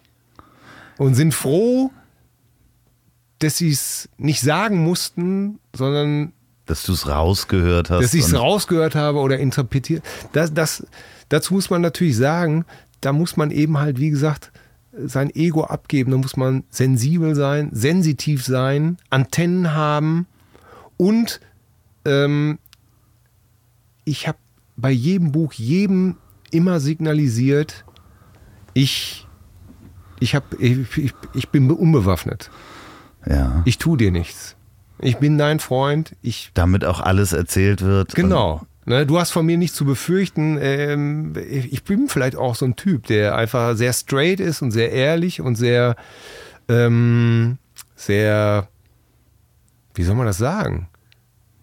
Ja, wenn ich das sage oder so, dann kann man sich darauf verlassen. Wenn ich dann sage irgendwie so oder so, oder wenn einer mir sagt, du, das können wir aber nicht ins Buch schreiben, dann weißt du, dann tue ich das auch nicht. Und dann wird das auch nicht, äh, äh, das ist so eine Patienten, äh, Und es ist, ja äh, genau. Arztbeziehung. Übrigens, äh, wenn Sie jetzt einen jungen Mann hören, der den Weg entlang geht, das ist Sebastian von Onkel Curry, der mir neue Currywürste vor die Tür stellt. Super, ein super Typ.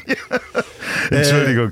Aber Also, um es nochmal ganz klar zu sagen, was ich dann auch mache, zum Beispiel, wenn jemand mir erzählt, äh, äh, dass er zum Beispiel, ich habe mal Horst interviewt und habe ihn gefragt, hör mal, Alter, bei dem, was du da alles gemacht hast, äh, würdest du dich da selbst als guten Vater bezeichnen für deine ersten beiden Kinder aus der ersten Ehe? Und, äh, oder, oder wo es nur ein Kind war. Und er sagte spontan, nee, bin ich wohl nicht. Und diese Ehrlichkeit äh, habe ich dazu benutzt, ihm gleichzeitig von meinen Versäumnissen zu erzählen, die ich natürlich auch als Künstler, der durch die Decke geht, äh, habe ich dir eben erzählt, er hatte auch ein kleines Kind zu Hause. Ich war auch nie zu Hause. Und dieses schlechte Gewissen äh, hat mich auch wahnsinnig gemacht. Ich, äh, Und von daher, äh, das heißt, es gibt dir jemand was und du gibst jemandem was zurück und sagst einfach, ich tu dir gar nichts, ich, ich erhebe mich nicht über dich, ich richte nicht über dich. Im Gegenteil, guck mal, ich sag, dass ich nichts besser bin als du. Wir hatten das ja auch im Vorgespräch und in unserer ähm, im Essen vorher äh, äh, ähnliches. Also wir haben uns ja genau auch über die Themen unterhalten wie äh, Scheidung, äh, Verlust, hätte ich beinahe gesagt, äh, beziehungsweise Ja, das ist ja Runterfallen. ne? Ja, Ja. klar. Und ich war auch für meine Tochter nicht so da, wie ich hätte da sein sollen. Ne? Und das ist dann ähm, natürlich in so einem Gespräch dann ein Geben und Nehmen.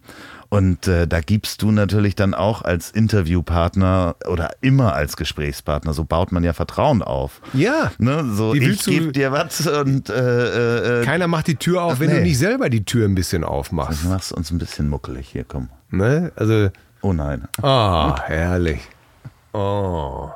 Roxanne, Ich habe hier gerade. you don't have to put on the. Nee, das ist das orangene Licht. Ja, aber- Also das rote Licht sieht wirklich aus, dann, dann, dann klopfen hier die Nachbarn und Ja. äh, wollen Dienstleistung haben. Ich bin nicht billig. Nee, ganz schön, ne? Also ich Ja. hab's uns muckelig gemacht. Ich mache ein Bild nachher. Also, um es mal, der Flow, äh, wenn man einen Auftrag äh, bekommt, eine Autobiografie zu schreiben, also wenn ich die bekomme, ich muss mich mit den Menschen verstehen, mit denen ich das mache. Es funktioniert tatsächlich nur, wenn der mich mag und ich ihn, ihn, ihn mag. Und, äh, und ja, Ehrlichkeit, die Tür selber ein bisschen aufmachen und dann geht das schon. Wie ist das mit ähm, sich emotional in diesen Menschen herein zu versetzen? Das ist ja, kann ja aber auch sehr, na, wie soll ich es nennen? Also in Tiefen zu gehen, in denen die ein Mensch durchgangen hat, durch, durchschritten hat, die musst du ja beim Schreiben dann auch mehr oder minder dir überstülpen oder annehmen oder dich reinversetzen? Ja, ganz gefährliches Terrain. Ganz gefährliches Terrain. Also, meine Fähigkeit als Parodist, jemanden zu beobachten, jemanden nachzuahmen, ähm, kommt mir natürlich sehr entgegen. Wenn ich zum Beispiel ein Buch schreibe mit Gabi Köster, oder das erste Buch, was ich geschrieben habe über Gabi Köster, ich, ich hatte keine Ahnung vom Buchschreiben. Und irgendwann habe ich gedacht, ich kann ja gar nicht schreiben. Ich schreibe jetzt einfach so, wie die Gabi redet. Völlig durcheinander, von Hölzgen auf Stöcksken, Mundart, frech. Ne? Also ich parodiere die und schreibe das auf. Das dachte ich, wäre es meine eigene einzige Chance, um ihr nahe zu kommen oder um das einigermaßen adäquat wiederzugeben und originell wiederzugeben.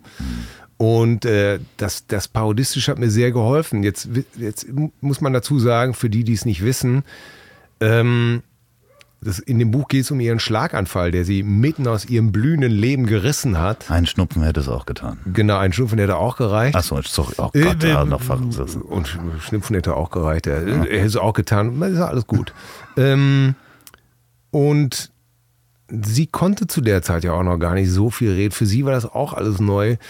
Und, und da bin ich ein bisschen zu weit gegangen, mir selber gegenüber, um, um ihr Elend angemessen zu beschreiben, die richtigen Worte zu finden, bin ich bei mir in den Tresorraum gegangen und habe so ein paar Schließfächer aufgemacht, die ich besser nicht aufgemacht hätte. Ähm, bin so zu eigenen Töpfe gegangen, um, um nach dem Tiefgang zu suchen, um nach den Wunden zu suchen, nach den Verletzungen. Und äh, oh, oh, oh, das war nicht gut. Das hat mich echt zurückgeworfen und das äh, hat mich, äh, oh, oh, ja. Aber das war vielleicht auch ähm, ein Teil des wahnsinnigen Erfolges, den dieses Buch gehabt hat, weil die Leute sich damit verbinden konnten. Bereust du das im Nachhinein, diese Tresorräume aufgemacht zu haben? Oder Jein, natürlich, wo Licht ist, ist Schatten. ja, aber oder hast du das nachher wieder auch mitgenommen und nimmst das jetzt mit, die Erfahrung, um dann, das klingt so blöd, äh, beim nächsten Mal vielleicht diese Emotionen nicht aus der aus dem Tresor nehmen zu können, sondern aus der Erinnerung an diesen in den Tresor gucken? Ja. Macht das Sinn, was ich sage? Ja, ja, ich weiß, was du meinst. Also äh, äh ja, das habe ich nie wieder gemacht. Mhm. Definitiv nicht. Ähm, weil ich es nicht besser wusste äh, und äh, weil ich mich nicht selber beschützt habe in dem Moment. Ähm, weil mir meine Freundin auch in dem Moment wichtiger war als ähm, und die, die, diese Verzweiflung ist ja auch ein hoher Druck. Äh, du schreibst mit jemandem ein Buch und du weißt, das muss irgendwie ein Knaller werden. Mhm. Ne, das musst du, du schreibst das mit dem zusammen, ähm, du interviewst den, der ist aber letztendlich noch nicht auf der Höhe seiner, seiner, seiner, seiner Reha-Möglichkeiten, äh, sondern noch mittendrin. Und äh, dieser Druck, dass das auch wirklich gut wird, ähm, der hat mich übers Ziel hinausschießen lassen. Also der Druck war, dass du es für sie wolltest, dass das Wir beide haben das zusammen ja. gemacht, ne? Und, und äh, ich wollte natürlich, dass das ein Wahnsinnserfolg wird. Ist und es dann, ja. Es ist es geworden. Weil, wahrscheinlich, ja. weil wir beide alles gegeben haben. Aber es gab zum Beispiel nur, dass, dass man sich das vielleicht mal, mal klar macht. So, wir haben das dann zusammen eingelesen, das Buch. Und wir kamen dann irgendwann an eine Stelle, wo sie das vorlesen musste. Eine sehr heikle Stelle. So mhm. fast zum Ende. Und, ähm, und ich habe Regie gemacht und, und auf einmal habe ich sie nicht mehr gehört. Die Stimme war weg. Und ich habe immer auf diesen Talkback gedrückt und immer gesagt, äh, lies das bitte normal vor. Machst das bitte normal, die Stelle. Mhm. Und das, und das, und es war still am anderen Ende. Und ja, kannst du das nochmal vor? Und dann habe ich das erstmal geschnallt, dass sie geweint hat. Mhm. Und ähm, dann bin ich rübergegangen in die Sprachkabine und da saß sie da und sagte einfach nur, weinte einfach bitterlich und sagte, ich kann die Scheiße nicht mehr lesen, ich will die Scheiße nicht mehr hören, ich, ich kann nicht, ja, es brach einfach aus ihr heraus, so dieses ganze, sich damit beschäftigen, ähm, äh, mit seinen eigenen Limitationen klar zu machen, äh, all, all, alles das, was ihr widerfahren war, ne? Und da jetzt auch zum hundertsten Mal so ein Buch darüber durchzulesen. Ne? und das sie sagte einfach, ich, ich kann die Scheiße nicht mehr hören. Und dann haben wir beide da echt wie die Kinder erstmal eine halbe Stunde lang uns in den Arm genommen und einfach nur geheult einfach, weil äh, wir bis ans Limit gegangen sind und darüber hinaus einfach. Muss man einfach wirklich so sagen. Vielleicht war das der Grund, warum dieses Buch ein Wahnsinnsknaller ist, äh, geworden ist und viele Leute uns noch bis heute teilweise schreiben, gesunde sowie als auch sehr kranke Leute. Äh, wenn du E-Mails kriegst von, von Leuten, die sagen, ich werde bald sterben, aber das Buch bedeutet mir ganz viel. Äh, das wollte ich Ihnen nur mal gesagt haben. Oder meine Frau hat ihr Buch geliebt und hat es noch auf dem Todesbett das Buch in der Hand gehabt. Und du denkst, das, das ist schon fast zu viel. Ja, das, das ist, wollte ich ab, ab, irgendwann, da habe ich nur gedacht, das kann ich, das kann ich nicht mehr. Ich kann das nicht. Mhm. Äh, ist zu viel für mich. So sehr ich das auch geliebt habe ja. und verstehe. Ja, so mit der, äh, auch noch mit der Trauer von anderen noch dazu konfrontiert zu werden, was das bedeutet hat. Das ist äh, ja, das war auch übrigens ein, ein, großes Problem vieler Musiker. Ähm, ja, natürlich. Die sagen hier, meine Frau ähm, hat ihren Song äh, geliebt oder das war unser Song, jetzt ist sie gestorben.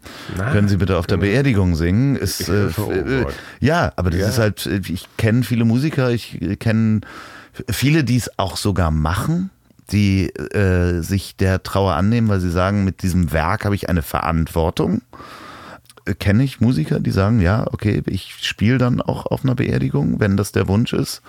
Das ist auch eine Respekt. harte Kammer, in die man Respekt. geht. Ja, aber mit einem Werk erschafft man auch eine Verantwortung. Also das ist auch mit einem Buch natürlich so. Das ist ja.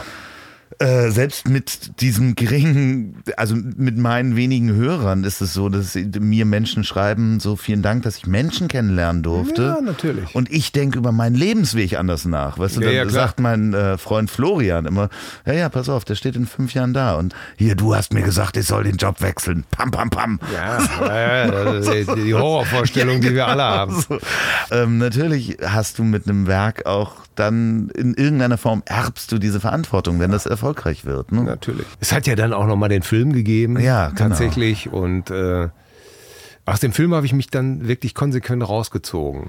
Das heißt, du hast das dir angeguckt, aber du hast da nicht äh, einen aktiven Regiepart geführt. Nee, nee, es gab äh, Überlegungen, dass wir mitmachen und dann äh, wurden wir aber da relativ, oder ich wurde da relativ schnell ausgebotet. Äh, und äh, was mir am, irgendwann einfach nur ganz recht war, weil, weil ich dachte, okay, ein Film wird diesem Buch, äh, ich weiß die Wahrheit, die Wahrheit wird nie in diesem Film stattfinden.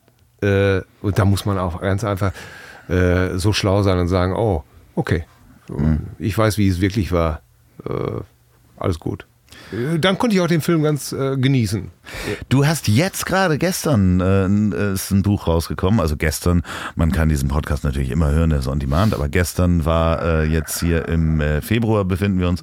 Gestern gab es ein äh, Buch, was du denn, wie nennt sich das? Bist du ein Co-Autor? Ich bin der Mitmann. Mitmann, ne? Du bist der mit, Mitmann. Mit, ich bin der Mitmann, der Mitautor. Ja, ja, ja. Mitautor. Ja, das ist immer ein bisschen strange. Ja, Lisa, Lisa Feller äh, die ich seit Jahren äh, genauso intensiv betreue wie, wie, wie Atze oder mit der ich seit Jahren so intensiv zusammenarbeite wie mit Atze. Ja, wir schreiben ihre Programme zusammen, ähm, wir sind sehr gut befreundet. Ähm, wir haben auch schon ein Buch geschrieben. Wir haben jetzt ein neues Buch zusammengeschrieben. Das heißt, mir geht's gut, nur meine Brüste lassen sich hängen. Das ist äh, natürlich umso witziger, wenn man weiß, dass Lisa auf dem Cover ist und nicht ich. weil meine Brüste hängen ja sowieso. Ach, äh, du kannst gar keine haben, so ja, schlank ja, wie du ja, bist. Äh, äh, ja, genau. Dieses äh, äh, Mir geht's gut, nur meine Brüste lassen sich hängen. Das ist ein Buch, was ich mit Lisa Feller zusammen geschrieben habe ähm, die ja zurzeit sehr, sehr erfolgreich ist, äh, Ladies Night übernommen hat als Moderatorin äh, im deutschen Fernsehen an jeder Ecke zu sehen ist, äh, sehr gutes Stand-up-Comedian äh, ist. Und dieses Buch hat sehr viel Spaß gemacht. Äh, Alltagsbeschreibungen, wie das so ist, alleinerziehend mit zwei Kindern. Ähm, sie auch eine Scheidung hinter sich, genauso wie ich. Und äh, was wir dann so alles erlebt haben in, in unseren ganzen, mit unseren Kids und auch so, äh, das verwursten wir dann zu herrlichen äh, autobiografischen, halbautobiografischen Geschichten und amüsieren uns zu Tode. Äh, Wird es davon auch ein Hörbuch geben? Äh, das weiß ich gar nicht, ob das äh, geplant ist. Ähm, das weiß ich nicht, aber man kann es ja auch selber lesen. Ja, klar, natürlich. Ist, ist jetzt rausgekommen, man kann es kaufen. Es ist wirklich, wer Lisa Feller mag, ähm, der sollte sich das auf jeden Fall. Aber, aber selbst wenn man jetzt, selbst als Mann, äh, würde ich das lesen. Weil, weil ich es gut finde. ja, ich werde das definitiv lesen. Also ich habe ja, ja, auch vor allen Dingen, das erste wusste ich gar nicht, das äh, war äh, die Mike Krüger Biografie, da wusste ich gar nicht, dass du involviert warst. Ja. Die habe ich gelesen, ohne dass ich dich kannte. Ja. Ähm, ich kannte aber Mike Krüger. Ja, ich stehe ähm, immer nur so ganz klein. Ja. Entweder stehe ich, entweder stehe ich auf der dritten Seite oder stehe ganz klein ähm, auf dem Cover ja, unten. Ja, ich, äh, ich weiß gar nicht, ich glaube, das Cover war das erste, was ich abgenommen habe. Ja, natürlich. Machen wir doch alle. genau. Und ich war so inspiriert vorher von der Biografie und du hast ihn vorhin auch kurz genannt von äh, Karl Dall, Auge zu und durch. Wie meinst du das? Was soll das? Nein, aber die Biografie ist großartig, kann ich ja. auch nur jedem empfehlen. Ja. Und äh, da bin ich sie dann alle mal durchgegangen. Ich habe ja. dann äh, äh, Biografie von Gunther Gabriel, habe ich dann äh, mir übrigens äh, sehr empfehlenswert als Hörbuch, weil ich glaube, er folgt dem Buch so zu 40 Prozent nur. Ansonsten erzählt er, wie wir in Hamburg sagen, außer Lameng. Und der erzählt einfach am Mikro und in seiner Art und Weise. Und auf dem Hausboot, da saß ich. Ähm, und da kam er, Johnny Cash. So, äh, und da in dieser Reihe war natürlich dann auch Mike Krüger, war ja. natürlich konsequent, äh, dieses ja, Buch zu lesen. Ja. Das ist halt sehr schön, diese, diese, ähm, die man noch aus der Kindheit kennt. Ja, ganz skurril. Mitzunehmen. Äh, Mike, äh, wie gesagt, da kam irgendwann eine Kassette bei uns ins Haus und äh, Hein von der Werft und ich dachte nur, Und ich kann es normal nicht ab, wenn man nicht nervt. Und wenn mich einer nervt, zähle ich bis acht und dann kriegt er die Schnauze, bis er lacht. Das war für mich als Zehnjährige, das war das Witzigste, was ich je in meinem Leben gehört habe. Und dann Das- kriegt er in die Schnauze, bis er lacht. Also es hatte auch schon was, irgendwie was von Deutschrap, aber nicht gerappt. Ja, ne? ja, Also ja. die Reime, die da kamen. Ich reite nun schon seit Tagen in der Innenstadt herum und finde keinen Parkplatz. Es wird mir bald zu dumm. Dann wollte ich in die U-Bahn, doch da gab's gleich Rabatz. Für mein Pferd wäre da drin kein Platz. Doch ich bin Hein, Hein von der Werft. Und ich kann's normal noch ab mit Mann nehmen. Und wenn mich einer nervt, zähle ich bis acht. Und dann kriegt er in die Schnauze, bis er lacht. Ey, das ist, sorry, ich, das kann ich bis heute noch. das- Aber so habe ich angefangen zu parodieren, ne? Ja, Dann hieß es irgendwann immer mit zehn Jahren so, hier, erzähl, äh, erzähl mal die erste, Pla äh, die erste Seite der Otto-Platte der neuen, ne? Oder sing mal hier Mike Krüger alle durch. So Wie, wie so Und dann, und dann eines Tages ruft der Typ dich an und sagt, sag mal, hast du mal Lust, meine Biografie zu schreiben? Und du denkst dir so, ja.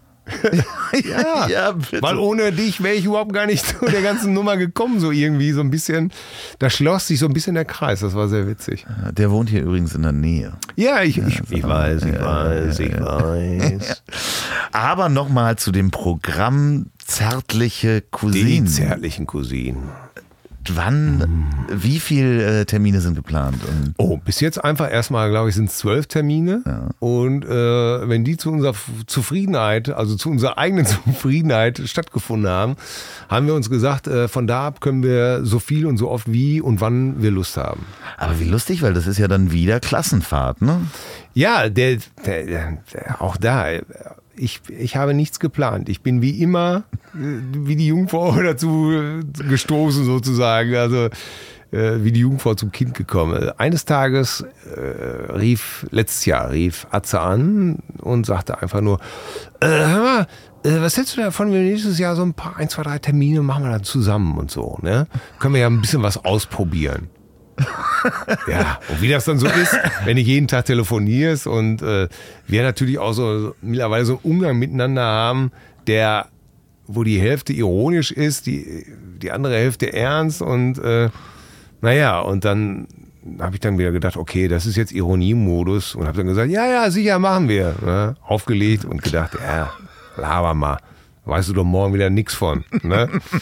So, aber äh, irgendwann rief er dann tatsächlich nochmal an, also ein paar Monate später an, ja, wir machen dann die paar Termine nächstes Jahr, ne?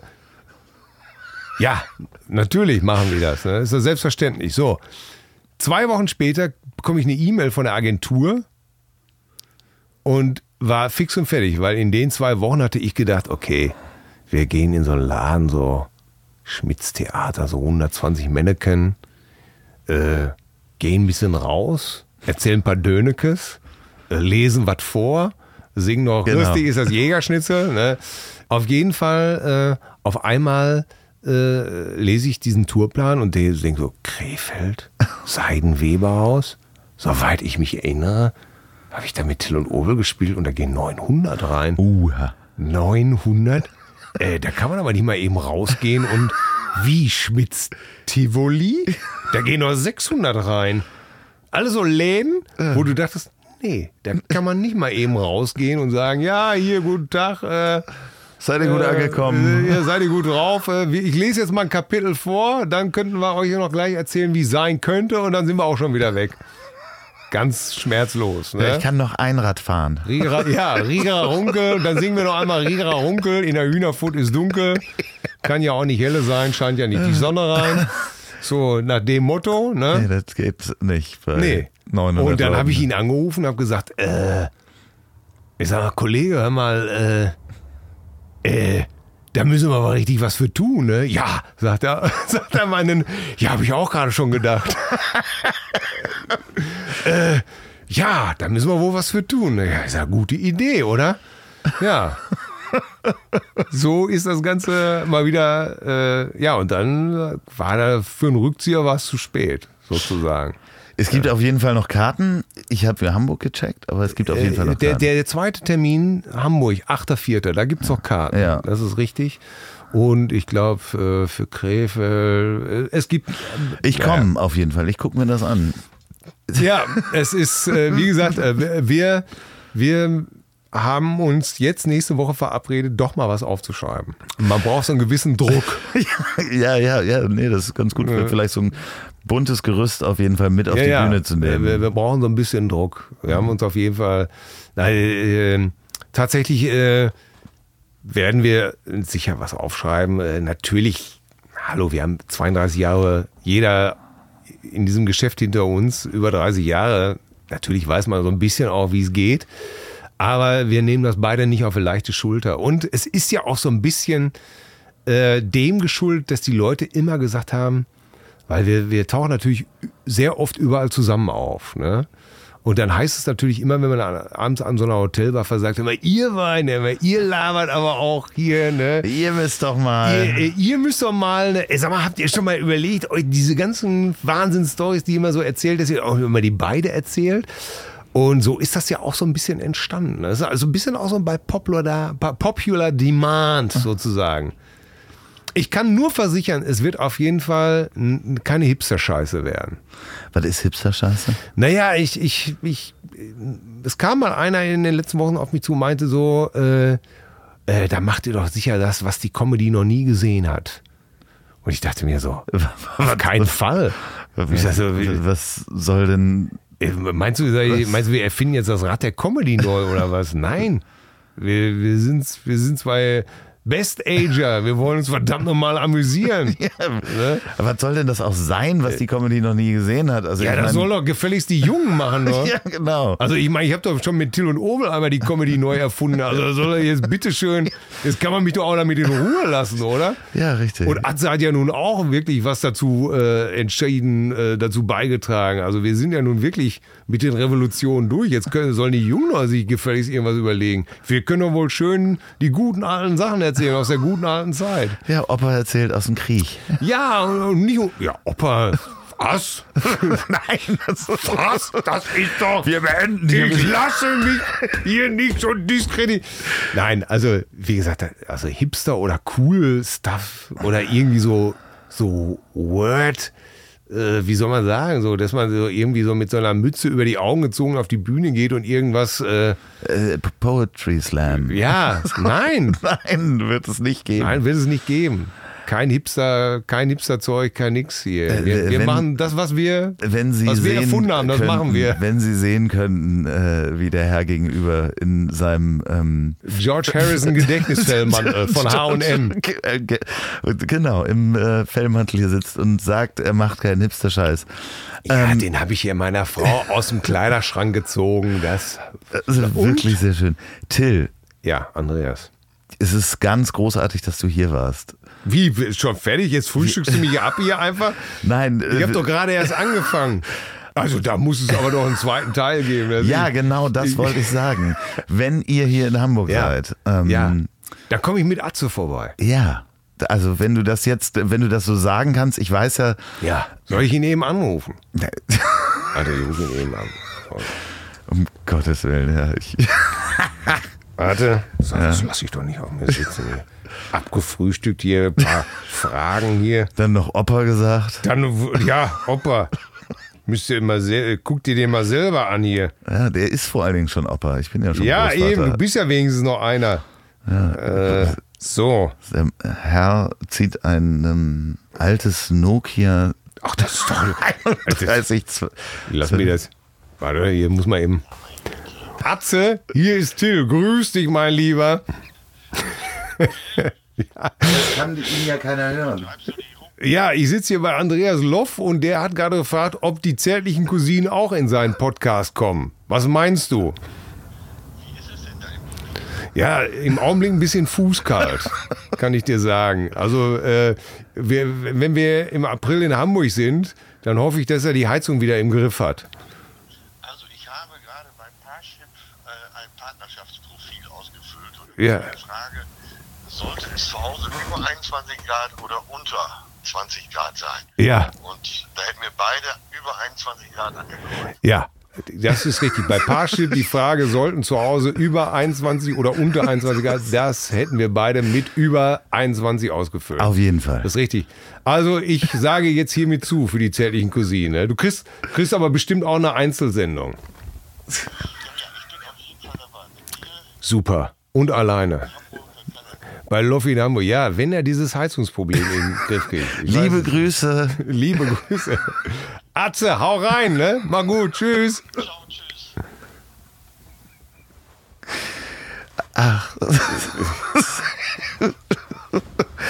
Ah, oh Gott. Ähm, so, ah, da freue ich mich riesig drüber. Also wenn ihr zu zweit kommt und natürlich Atze alleine ist. Ja. Ja, Aber das mit dem Heizungsproblem, das muss ich natürlich hinkriegen. es aber ist aber nur, Gott sei Dank habe ich ja oben den Flocati an. Ja, ich versuche meine Füße auch hier auf äh, das Fell mal Das zu stellen. ist, wenn man keinen, siehst du, da ist es wieder, wenn Ja. man keine Reserven hat. Ja, Ne? ja, schon mal, aber letztendlich, ach, es ist, es war so schön hier in deinem Schwarzwaldstuben hier, muss ich wirklich sagen.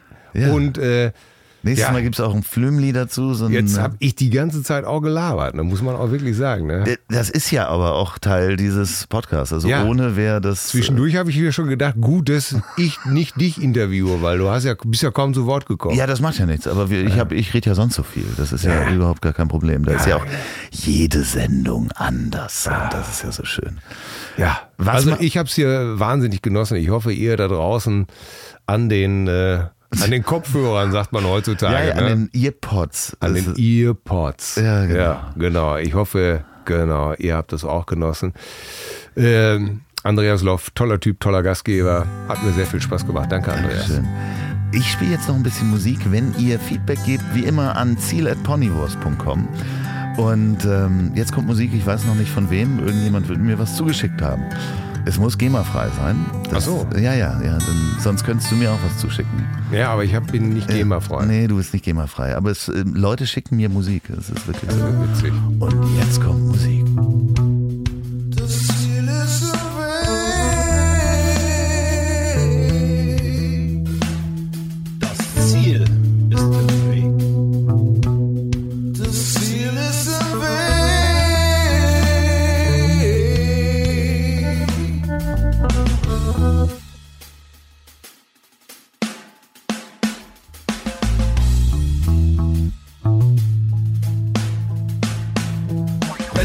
für dich das Ziel ist, bist du vermutlich buddhistischer Schaffner. Also den Camper klar zum Entern. Der nächste Gast ist gebucht und startklar.